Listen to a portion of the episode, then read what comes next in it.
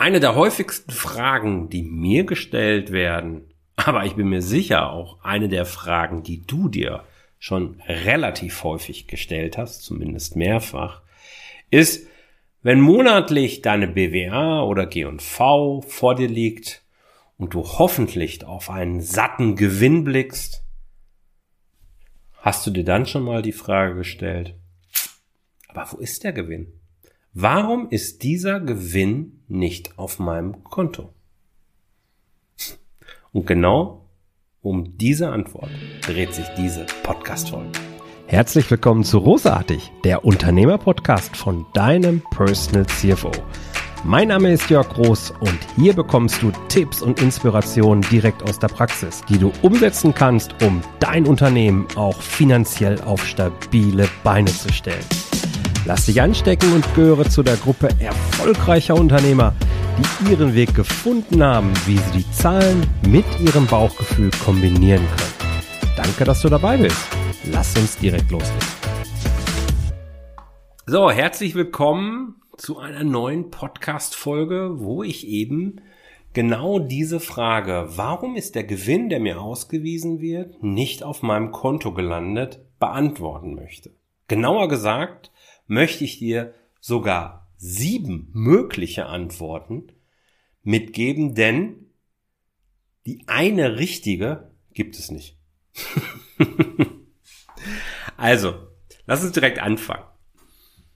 Zunächst mal ist es sehr naheliegend und da würdest du wahrscheinlich auch sehr schnell drauf kommen.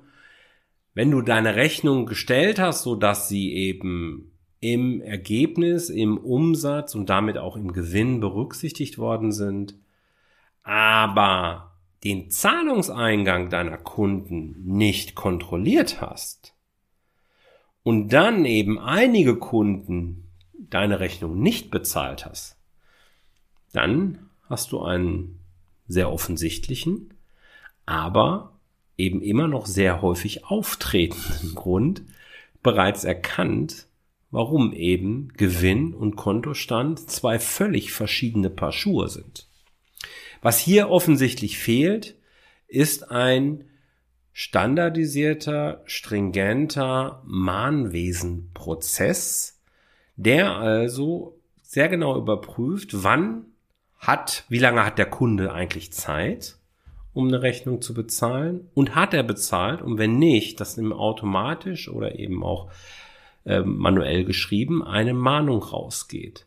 Und eben auch die erste und zweite Mahnung bis hin dann eben auch, ja, zur Weitergabe ans Amtsgericht oder so oder ein Inkassobüro. Also das ist sicherlich einer der ganz offensichtlichen Gründe. Aber ich möchte eigentlich in der Folge schwerpunktmäßig auf die Themen gehen, an die man nicht so leicht denkt. Denn wenn da monatlich etwas vom Steuerberater kommt namens BWA oder G&V, dürfen wir uns natürlich auch die Frage stellen, ist der Gewinn überhaupt richtig, beziehungsweise ist das die richtige Vergleichsgröße für mich jetzt gerade? Was ich meine, ist der Gewinn überhaupt richtig? Naja, da gibt es zwei mögliche Ursachen, die dafür sorgen können, dass der ausgewiesene Gewinn gegebenenfalls höher ist als er eigentlich wirklich ist. Also streng genommen wäre er sogar falsch, beziehungsweise eben nicht vollständig. Die Kostengrößen sind nicht vollständig. Eine Sache sind Abschreibungen, die immer wieder nicht berücksichtigt werden unterjährig und dann eben erst im Jahresabschluss berücksichtigt werden. Das zweite sind Einmalzahlungen. Also wenn jetzt ein Betrag nur einmal im Jahr bezahlt wird und auch die Rechnung nur einmal bezahlt wird, aber eben entsprechend hoher Betrag dahinter steckt, dann macht es Sinn, diese Zahlung entsprechend abzugrenzen. Das heißt, sie aufzuteilen auf die zwölf Monate, so dass jeden Monat auch der entsprechende Anteil dieser Kosten im Gewinn berücksichtigt ist. Sonst passt das nicht zu, zueinander. Das heißt, Gewinn passt nicht und entsprechend passt dann auch die Überleitung zum Konto nicht.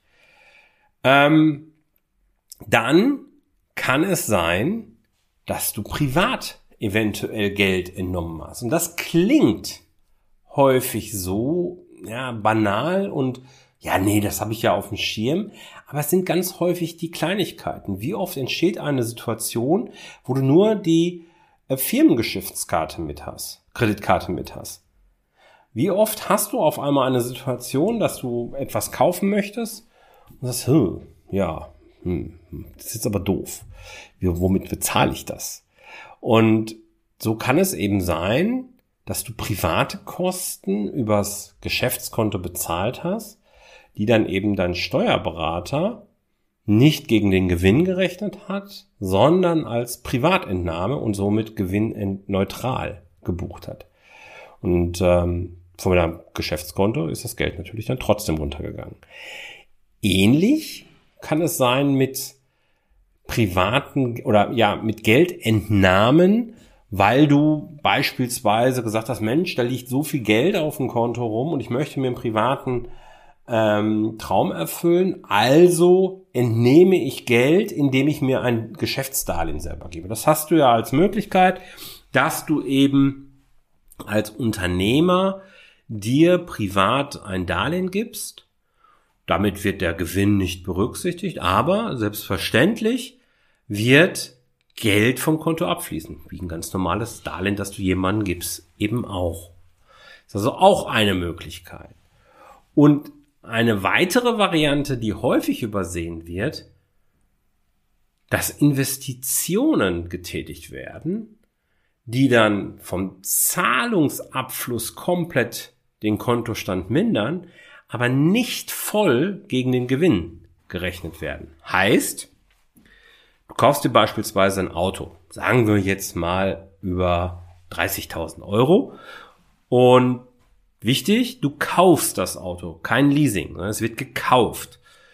Jetzt tätigst du genau diese Investition und die 30.000 Euro, die das Auto kostet, fließen auch vollständig vom Konto ab. Du musst ja die Rechnung bezahlen.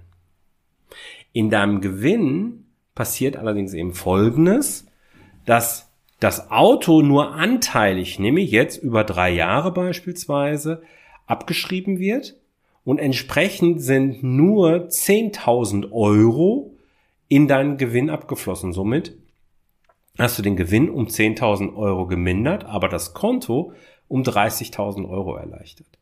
Du siehst also bei dieser Auflistung, es gibt verschiedene Ursachen, die man klar und transparent haben muss, damit man Gewinn mit Kontostand abgleichen kann. Helfen tut dir hier vor allen Dingen auch die Cashflow-Rechnung. In der Cashflow-Rechnung siehst du genau, wo ist das Geld denn hingeflossen.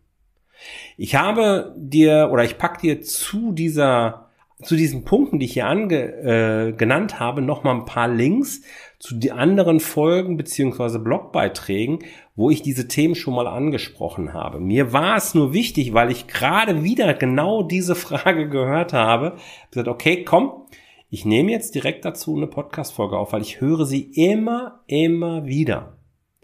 Ich hoffe dir, dass du mit diesen Inspirationen nochmal, ja, deiner Suche etwas, für deine Suche eventuell nochmal etwas Nährwert bekommen hast.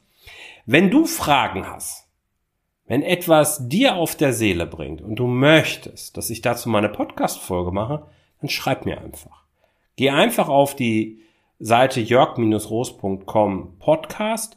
Dort kannst du mir eine Sprachnachricht schicken. Dann mache ich hier noch gerne auch ein bisschen Werbung für dein Unternehmen. Du kannst also meine Reichweite nutzen, um für dein Unternehmen A, Werbung zu machen und gleichzeitig deine äh, Frage zu beantwortet zu bekommen.